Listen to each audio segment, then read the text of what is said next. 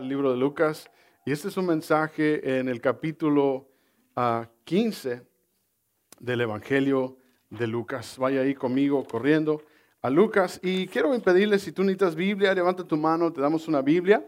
Tenemos Biblias para prestar, para regalar. Si no tienes, también puedes llevarte para regalársela a alguien. Y estamos estudiando el libro de Lucas, cada capítulo, cada verso, y estamos aprendiendo uh, lo maravilloso que es el Señor y, en, la enseñanza de cómo debemos ser sus discípulos. Y yo quiero empezar con el título. Le invito a que tome nota conmigo. Y el título es el siguiente. ¿Está listo? ¿Está lista? El título es Busca a los perdidos. Busca a los perdidos. Y vamos a estar viendo este capítulo 15 en Lucas busca a los perdidos. El verso 1, si ya lo tiene, diga amén. Dice el verso 1, se acercaban a Jesús todos los publicanos y pecadores para oírle. Subraya ahí, se acercaban publicanos y pecadores. Y los fariseos y los escribas murmuraban diciendo, este a los pecadores recibe y con ellos come. Entonces él les refirió esta parábola diciendo, hasta ahí, mire lo que está sucediendo. Vemos la semana pasada que una gran multitud va siguiendo a Jesús y Jesús va retándoles de su religiosidad, de su legalismo, de su egocentrismo, de, que están siendo por ellos mismos y que está diciendo, síganme, carguen su cruz, síganme porque deben morir a sí mismos, deben seguirme a mí y no dar vuelta atrás. El que me sigue es mi verdadero discípulo. Y aún así Jesús retando a las multitudes, vimos que había tres tipos de personas o de grupos que había en las multitudes. Los primeros, los que odiaban a Jesús, que querían matarlo, que querían acusarlo. Y cada vez vemos que están más cerca de Jesús, porque aquí en Lucas de los capítulos del 10, del 9 en adelante, son los últimos 30 días de Jesús. Ya va camino a la cruz, va camino a la crucifixión. Jesús vino a morir por nuestros pecados. Y viene predicándoles eso, viene preparando a sus discípulos para el tiempo y el día que Él muera y Él se vaya con el Padre. Y los está preparando, y los está preparando a ti y a mí. Y estos escribas, y que son del primer grupo, los que odiaban al Señor, los fariseos, que querían juzgarle, que le ponían trampas. Y está el otro grupo que buscaban a Jesús, iban a escucharle, iban a ver qué otro milagro él iba a hacer. A ver, muéstrame un milagrito, Señor. A ver, si tú eres Dios, muéstrame el milagro. Y nomás estaban viendo y buscando que hiciera los milagros. No creían, no le seguían, nomás vamos a ver qué, qué Él va a hacer, qué está haciendo. Mira, transformó el agua, mira, va sanando, pero no entregaban sus vidas a Dios. Y el tercer grupo son y somos aquellos que creemos que Jesús es el Mesías, que van siguiéndole, que van convirtiéndose en seguidores de Jesús. Los pecadores, Jesús les llama la atención a los fariseos de que deben de incluir en sus fiestas, en sus reuniones, a los marginados, a los que están fuera, a los enfermos, a los cojos, a los leprosos, a los paralíticos, a los que nadie quiere recibir. Y así se aplica con nosotros como iglesia. Debemos de buscar a aquellos que estamos en pecado, aquellos que necesitamos al Señor, a los que están perdidos. Y Jesús nos va a enseñar, va a enseñar estas parábolas porque está viendo a esta multitud. Y me encanta que los fariseos reconocen que Jesús está recibiendo a pecadores. Ahora, los fariseos veían a los pecadores diferente a como Jesús los ve, nos ve. Para el fariseo, un pecador era aquel que no llevaba su ley que al menos que cumpliera la ley y se sometiera a sus leyes rígidas y a sus tradiciones rígidas, al menos así, que si no eran judíos tendrían que convertirse al judaísmo y tendrían que hacer una cierta cantidad de cosas. Y ellos se creían ya salvos porque eran judíos, porque habían nacido de sangre, porque eran parte del pueblo. Y Jesús los reta una y otra vez que Él vino a morir por todos los pecadores, por todos los perdidos, por gentiles, por judíos. Y Vemos aquí que Jesús está recibiendo a cada uno de esos pecadores, come con ellos y comparte el Señor. Declara aquí que los publicanos y pecadores eran en gran número, que había una gran multitud. Aunque Jesús los retaba y aunque Jesús los llamaba fuertemente, no dejaba de la multitud de crecer. No dejaba el rugir del león de Judá de ser escuchado en toda la región. Y vemos una gran multitud que viene a escuchar, a ver a Jesús. Los líderes religiosos dividían en dos clases al ser humano, los impíos y a los justos. Y se rehusaban a enseñar de la palabra de Dios a los que ellos consideraban impíos. Se rehusaban completamente a compartirles, a hablarles de Dios. Que ninguno de nosotros nos convirtamos, nos asociemos y creamos que estamos tan justos, tan limpios, tan puros, que todos los demás son perversos. Y debemos de reconocer que todos somos pecadores, que todos necesitamos del Señor. Amén. Y es el primer punto esta tarde. Escriba el primer punto aquí. Jesús recibe al pecador. Jesús recibe al pecador. Y dígale a su vecino, esto es para ti. Jesús recibe al pecador. Mire lo que dice el verso 4.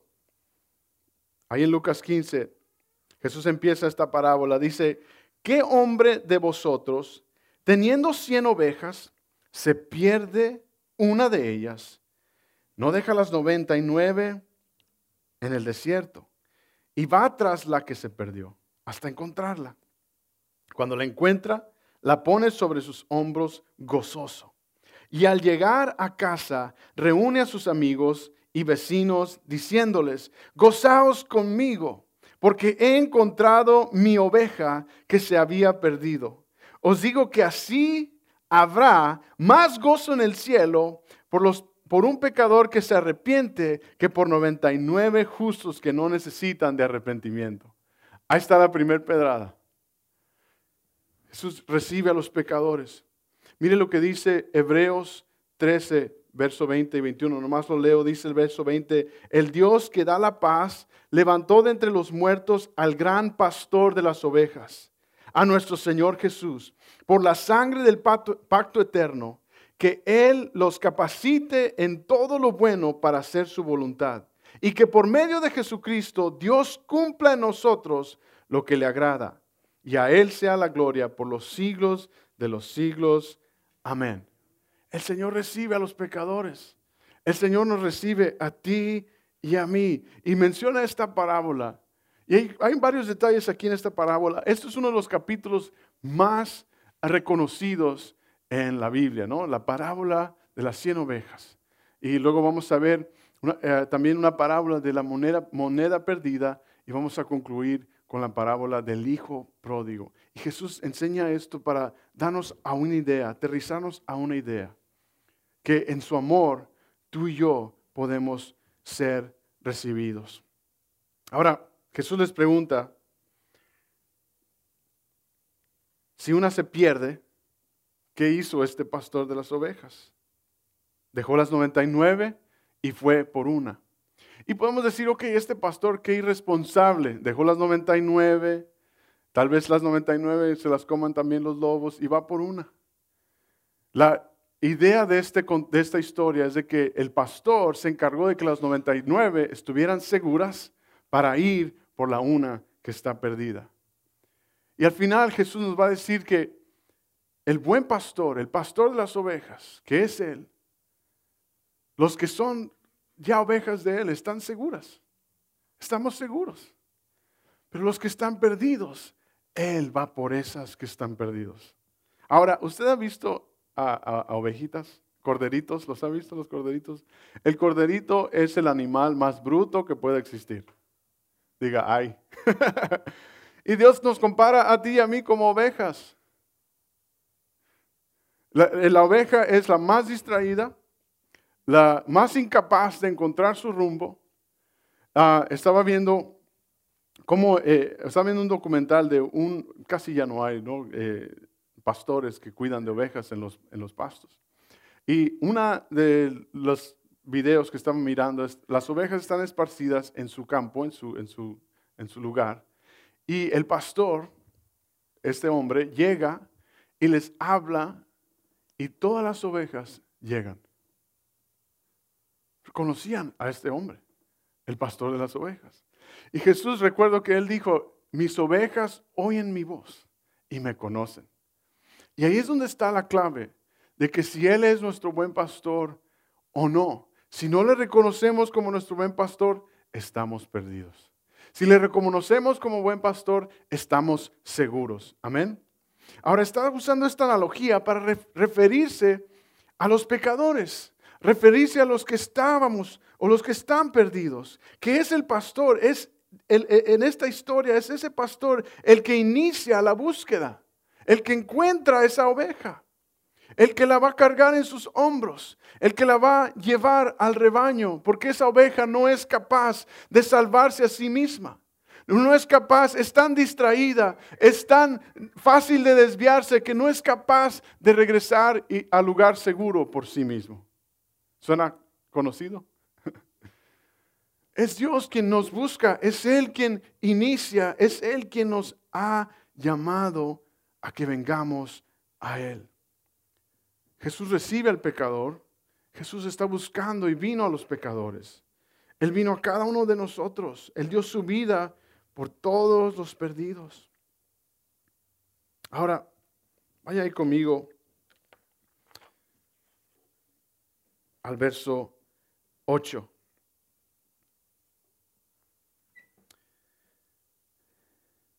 En Romanos, menciono Romanos 5, 6, dice que Cristo cuando aún éramos débiles, a su tiempo murió por nuestros pecados.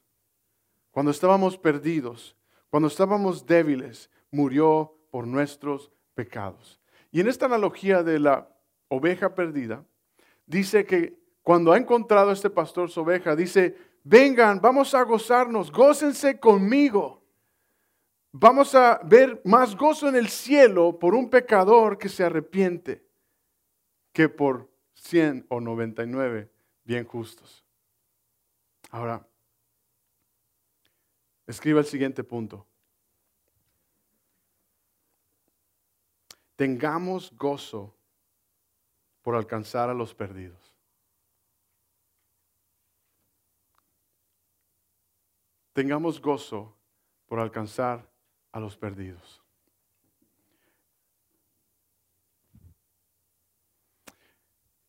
Y este es el centro de esta historia. El gozo para Dios, el gozo de este pastor, era encontrar a esa oveja, a su oveja. Y quiere que tú y yo tengamos esa alegría y ese gozo por alcanzar a los perdidos. Que tengamos esa alegría porque Dios nos ha encontrado, hemos encontrado al Señor, hemos, estamos seguros en Él. Y hay unos perdidos, que hay que ir por ellos, que hay que ir a alcanzarlos. Y hay un gozo y hay una alegría que debe haber en nuestras vidas, que va a haber en el cielo cuando uno de estos se arrepiente y viene a los pies del Señor. Cuando tú viniste a los pies del Señor, cuando tú reconociste en tu corazón, hay un gozo en el cielo. Hay una alegría de que tú y yo podamos ahora estar en las manos del buen pastor. Ahora la respuesta y el reto es arrepentimiento. Diga conmigo arrepentimiento. Ahora arrepentimiento es algo bien importante. Creemos que es algo feo. No, por nuestro contexto o tal vez trasfondo este, católico creemos que arrepentimiento es hacer una manda, caminar por 15 millas de rodillas, que sangre la rodilla, que, que, haya un sacrificio y que, y que, así vamos a arrepentirnos, pagar nuestra penitencia y así vamos a recibir eh, la alegría. Arrepentimiento es una palabra griega que se significa simple y sencillamente cambiar de rumbo, tirar, ponerse de acuerdo con Dios. Es lo que significa. Ponte de acuerdo con Dios de que Él ha muerto por tus pecados, de que sí, tú y yo somos pecadores y que Él es quien ha pagado por nuestro pecado y Él limpia y se olvida y te hace una nueva criatura. La clave es que el pastor vino a buscar a sus ovejas, a dar su vida por ellas. Pero tú y yo debemos de arrepentirnos. Y usa esta analogía porque, claro, por supuesto, somos seres humanos no ovejas, sino que usa esa analogía para Dios vino a encontrar esas ovejas, pero avienta esa pedrada, ese reto de decir, más vale que nos arrepentamos. qué gozo hay cuando uno se arrepiente, qué gozo hay cuando hay arrepentimiento. Mire lo que dice ahora el verso 8. Va a contar otra historia parecida. Dice el verso 8. ¿A qué mujer que tiene 10 dracmas se pierde una dracma, no enciende la lámpara y barre la casa y busca, subraya busca, con diligencia hasta encontrarla? Y cuando la encuentra, reúne a sus amigas y vecinas diciendo, gozaos conmigo porque he encontrado la dracma que había perdido. Mire, así os digo que hay gozo delante de los ángeles de Dios por un pecador que se arrepiente. Gloria a Dios. Levante la mano los arrepentidos. ¿No? hay gozo. Hay alegría de que tú y yo estamos en la casa de Dios. Hay alegría de que en el cielo, de que tú y yo estamos buscando al Señor. Hay una alegría en el buen pastor cuando vamos y buscamos a los perdidos. Y ahí es donde está el problema a veces. Nos enfocamos es que nadie me quiere, es que todos me odian a mí. No, es que yo tengo, no, es que y nos enfocamos en nosotros. Mira al Señor, mira al gran pastor que Él ha venido a dar su vida a buscarte, te ha encontrado para que tú tengas ese gozo de encontrar a los que le necesitan a Él. Amén. Hay una gran necesidad allá afuera, iglesia. Hay una gran necesidad ahí en tu familia. Hay una gran necesidad ahí en tu trabajo. Hay una gran necesidad con los padres de familia, en los hijos que están en la escuela. Hay una gran necesidad cuando vas y echas gasolina, cuando vas a la marqueta, cuando vas a la tienda. Hay una gran necesidad de que sepan que tú estás buscando que le conozcan al Señor. ¿Qué estás tú buscando? Que te estás uniendo al gozo del Señor por ir por las ovejas. Y no es fácil. No está de tu tarea convencer a nadie. No es tu tarea ni la mía convencer a nadie. Tu tarea y la mía es hablarles de Jesús, del gran amor de Dios. Esa es la tarea. Él es quien salva, Él es quien transforma, Él es quien ha dado su sangre por cada uno. Ahora dice, esta parábola que de un dracma son 10 monedas, no vamos a decir un penny de, de uno de 10 centavos. Y la moneda estaba extraviada. Y un ejemplo muy sencillo de cómo esta mujer encontró algo que era de ella. Que lo que sucede en estas dos historias, la oveja o la moneda, nunca dejaron de ser del pastor. La oveja siempre fue oveja de él.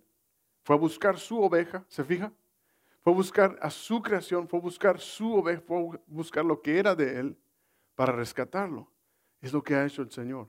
E, esta mujer fue a buscar su moneda, que era de ella, no dejó de ser de ella, aunque se haya perdido. Y cuando la encuentra, dice, qué alegría. Así es cuando se arrepiente, cuando es encontrado, encontrada alguien. Dios vino buscando a los perdidos. Y como sus seguidores, tú y yo debemos hacer lo mismo. Como iglesia debemos prepararnos, de desechar nuestra religiosidad, desechar nuestro legalismo a la puerta, dejarlo afuera nuestro ego, nuestra propia agenda y ponerlo todo a los pies del Señor. Señor, trae cosecha, úsanos, llévanos, úsame a mí, Señor. Ahora, es una vida a la vez, una persona a la vez, una familia a la vez, tu matrimonio, tu hijo, tu cuñado, tu suegra. Le cuento una broma. ¿Sabe por qué Pedro negó a Jesús? ¿Sabe por qué? Yo sé que estamos muy serios. ¿Sabe por qué Pedro negó a Jesús? Porque Jesús le sanó la suegra.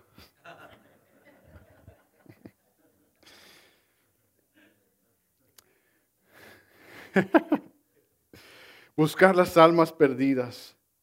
Y dice, esta mujer sacó una lámpara. ¿No? La palabra de Dios es como lámpara.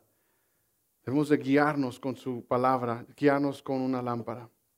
Mire lo que dice en Joel capítulo 2, verso 12. Vaya conmigo a Joel capítulo 2, verso 12.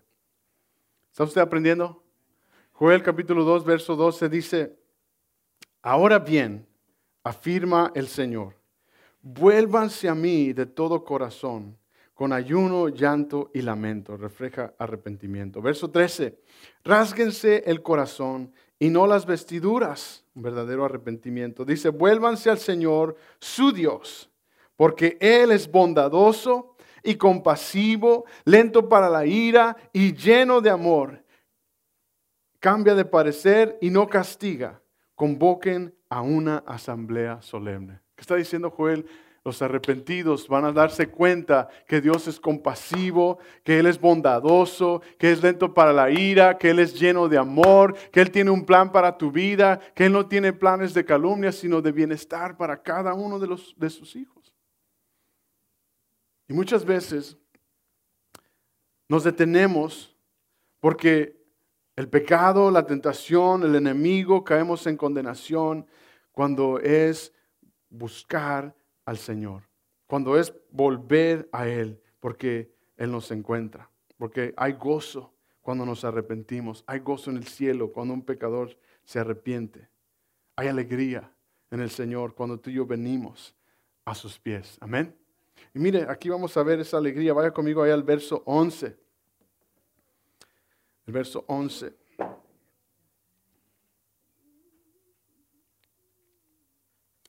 ¿Ya lo tiene? También dijo, un hombre tenía dos hijos y el menor de ellos dijo a su padre, Padre, dame la parte de los bienes que me corresponde. Y les repartió los bienes. No muchos días después, juntándolo todo, el hijo menor se fue lejos a una provincia apartada, diga conmigo apartada, y ahí desperdició sus bienes viviendo perdidamente. Y cuando todo lo hubo malgastado, vino una gran hambre en aquella provincia y comenzó a faltarle. Y le fue y fue y se arrimó a uno de los ciudadanos de aquella tierra, el cual le envió a su hacienda para que apacentara cerdos y deseaba llenar su vientre de las algarrobas que comían los cerdos, pero nadie le daba. ¿Ha usted visto a los cerditos comer? ¿Ha visto lo que comen? Está rico, ¿no? Escriba conmigo aquí lo que vamos a ver, este punto de aplicación. Lo más importante es el amor de Dios. Lo más importante es el amor de Dios. Declara esta historia, la, palabra, la parábola del hijo perdido, del hijo pródigo. Dice que tenía un hombre dos hijos, el mayor y el menor, ¿verdad? No menciona sus nombres. Y vemos la historia de este hijo que le pide la herencia al padre. En aquellos tiempos se usaba que los padres daban su herencia por decisión de ellos antes o después. Era común que se diera ya después de su muerte. Y este joven, este hijo, dice aquí que va y le dice al padre, dame todo lo que me pertenece, dámelo ya. Y el padre se lo da. El padre se lo permite llevárselo. Y Vamos a ver aquí claramente este amor del Padre, este amor de, Dios, este amor del Padre en esta historia. Porque el, el amor de este Padre incluso permitió la rebelión de este hijo. Vino y le pidió todo y el Padre se lo dio. El Padre le puso todo lo que él pidió. Y, y, en algunos sentidos refleja muchas veces cómo tú y yo nosotros nos comportamos. Muchas veces Dios nos deja ser para que tú y yo podamos aprender, para que podamos darnos en la torre, para que podamos estrellarnos en la pared a veces.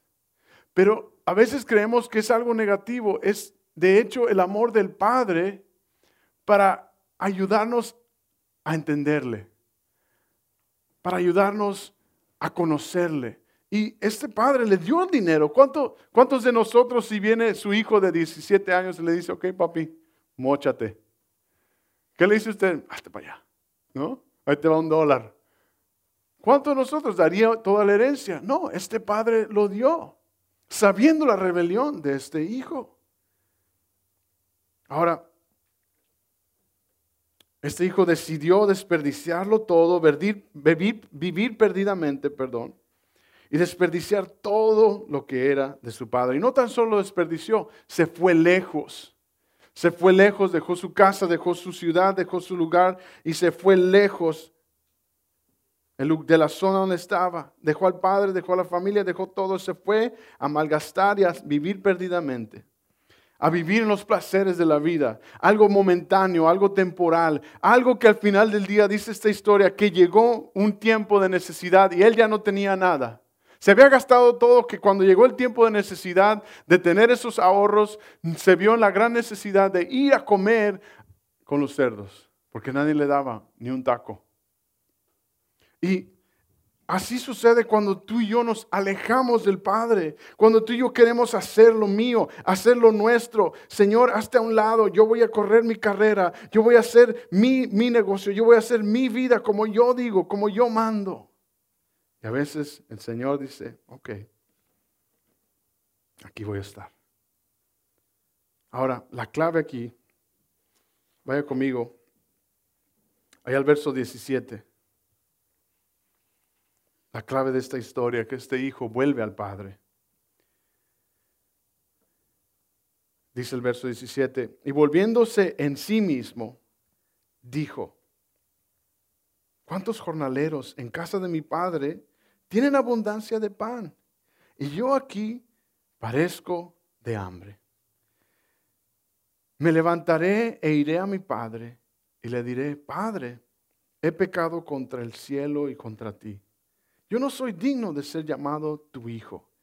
Hazme como a uno de tus jornaleros. Y el siguiente punto, escriba, punto número cuatro. Debemos volver al Padre.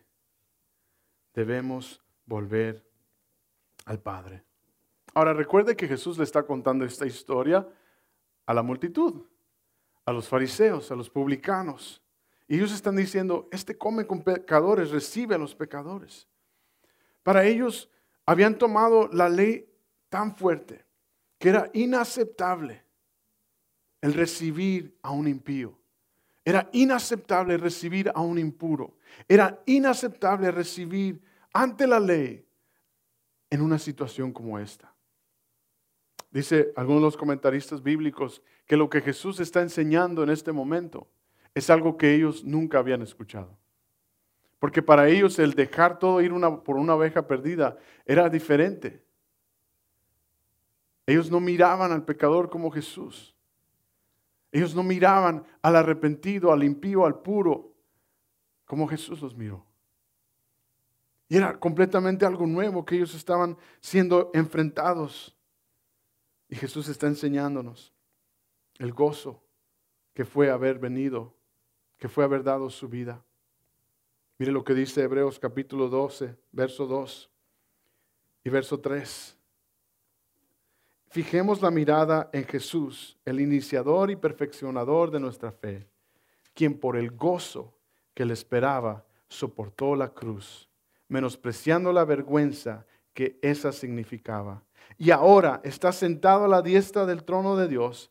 Así pues, consideren aquel que perseveró frente a tanta oposición por parte de todos los pecadores, para que no se cansen ni pierdan ánimo. ¿Se fija? Jesús estaba llevando esta oposición. Y nos enseña aquí que debemos de venir al Padre. Este hijo menor se arrepintió.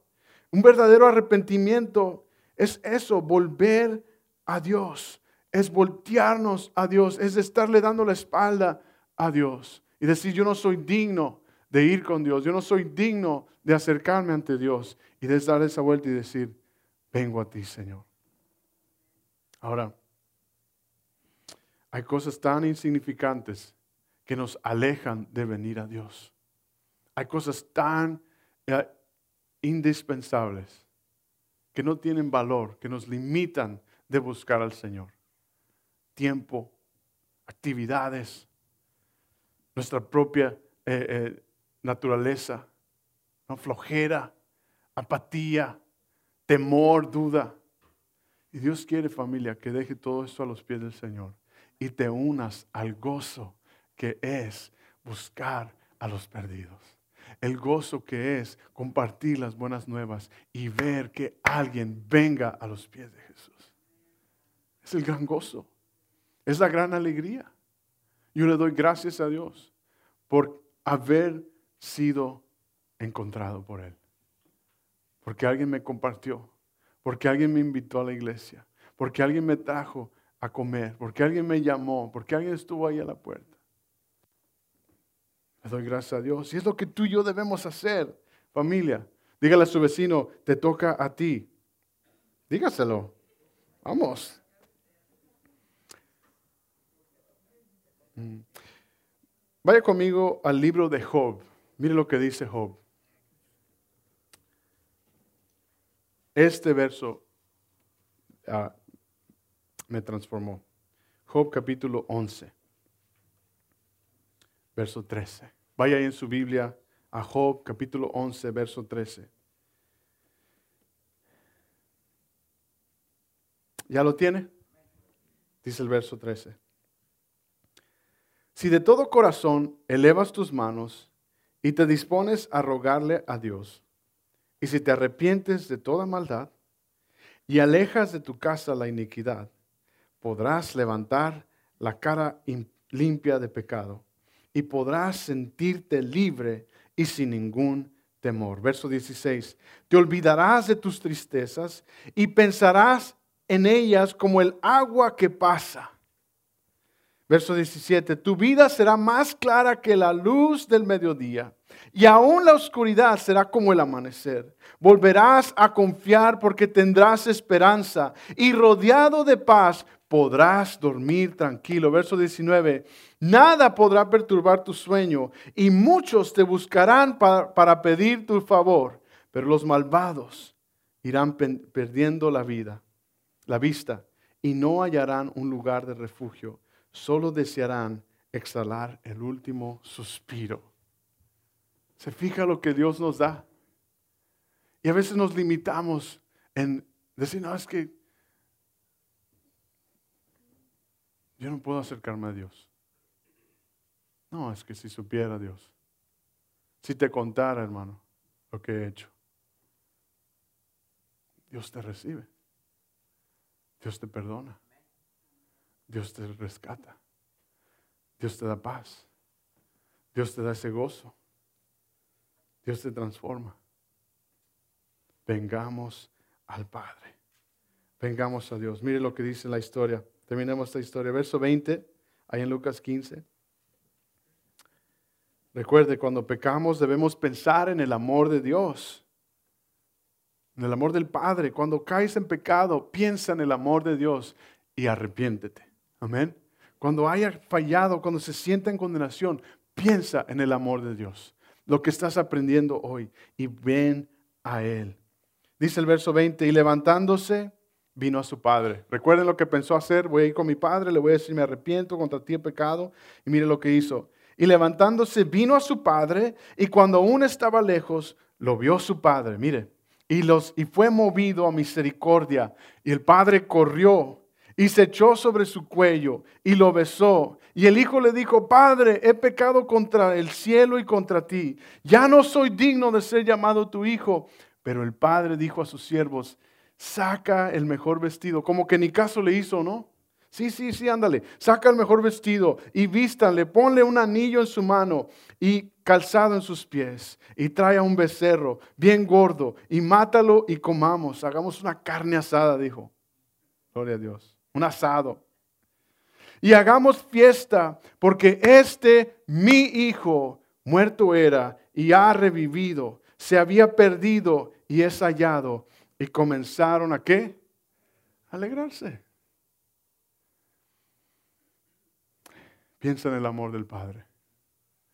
Este padre vio a su hijo y corrió hacia él y se tiró a su cuello y lo recibió y lo abrazó y lo besó. La profundidad del arrepentimiento del hijo no se iguala a la profundidad del amor del Padre. Nuestro pecado nos detiene de experimentar el amor del Padre. Pero es el arrepentimiento en el que podemos experimentar su amor. Es en volver al Padre en el que podemos disfrutar de este amor del Padre. El Hijo comenzó a recitar lo que había dicho, el discurso que él había pensado en su corazón arrepentido. Y el padre ni atención le puso y dijo, vamos a hacer una fiesta. Vamos a celebrar que mi hijo que estaba muerto ya volvió. Escriba, punto número 5. Dios nos ha demostrado su amor. Dios nos ha demostrado su amor. Dices, ¿cómo puedo yo ver el amor de Dios? ¿Cómo puedo yo pensar en el amor de Dios? Vaya conmigo a Primera de Juan capítulo 4, verso 7 y 8. Primera de Juan capítulo 4, versos 7 y 8. Y cuando llegue ahí, me dice amén.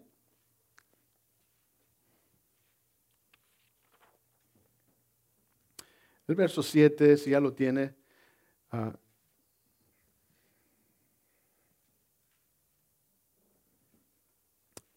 verso 9, perdón. Vaya al 9 conmigo. Y Dios ha demostrado que nos ama enviando a su Hijo único al mundo para que tengamos vida por medio de Él. Pues el amor radica no en que nosotros hayamos amado a Dios, sino en que Él nos amó y envió a su Hijo como víctima por nuestros pecados. ¿Dónde demostró Dios su amor? Al haber dado su Hijo. Él demostró su amor en la cruz. Él nos ha demostrado este amor del Padre. Él nos vino a dar su gran amor. Él vino a reconciliarnos con Él. Terminemos esta historia. ¿Listo para terminar la historia? Vaya ahí al verso 25 en Lucas 15.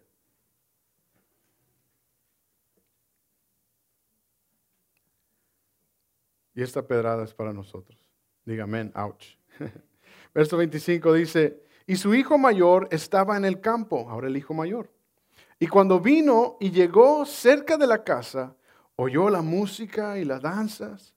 Y cuando a uno de los criados le preguntó qué era aquello, él le dijo, tu hermano ha sido ha venido y tu padre ha hecho matar al becerro gordo por haberle recibido bueno y sano. Entonces se enojó y no quería entrar.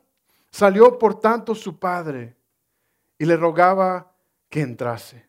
Mas él respondiendo dijo al padre, he aquí, tantos años te he servido, no habiéndote desobedecido jamás, y nunca me has dado ni un cabrito para gozarme con mis amigos.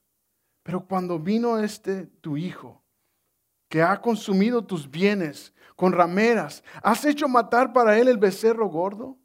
Él entonces le dijo, hijo, subraya esa palabra, hijo, tú siempre estás conmigo y todas mis cosas son tuyas. ¿Recuerda las 99 ovejas? ¿Ya están seguras? Mas era necesario hacer fiesta y regocijarnos porque este tu hermano era muerto y ha revivido. Se había perdido y es hallado.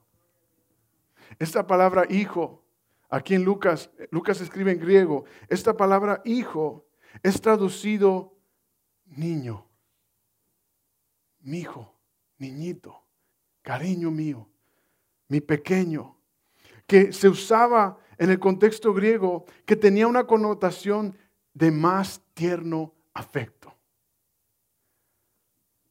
Recibe al hijo menor como su hijo, pero cuando el hijo mayor va y se queja con el padre, que no ve la bendición, no ve el gozo del padre de que una oveja se haya perdido, el padre le dice, por favor, mi hijo, mi niño.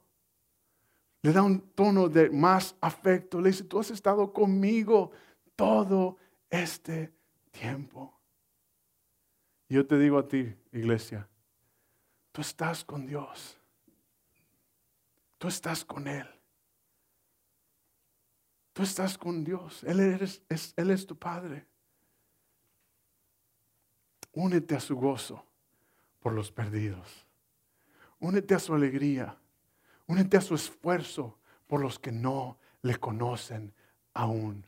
Únese, únase, unámonos a su llamado de serle sus discípulos. Unámonos a su llamado de llevar las buenas nuevas y de cumplir su mandamiento. Unámonos a ese gozo porque vamos a tener fiesta, vamos a tener gozo en el cielo de lo que el Padre ha hecho con su Hijo que volvió.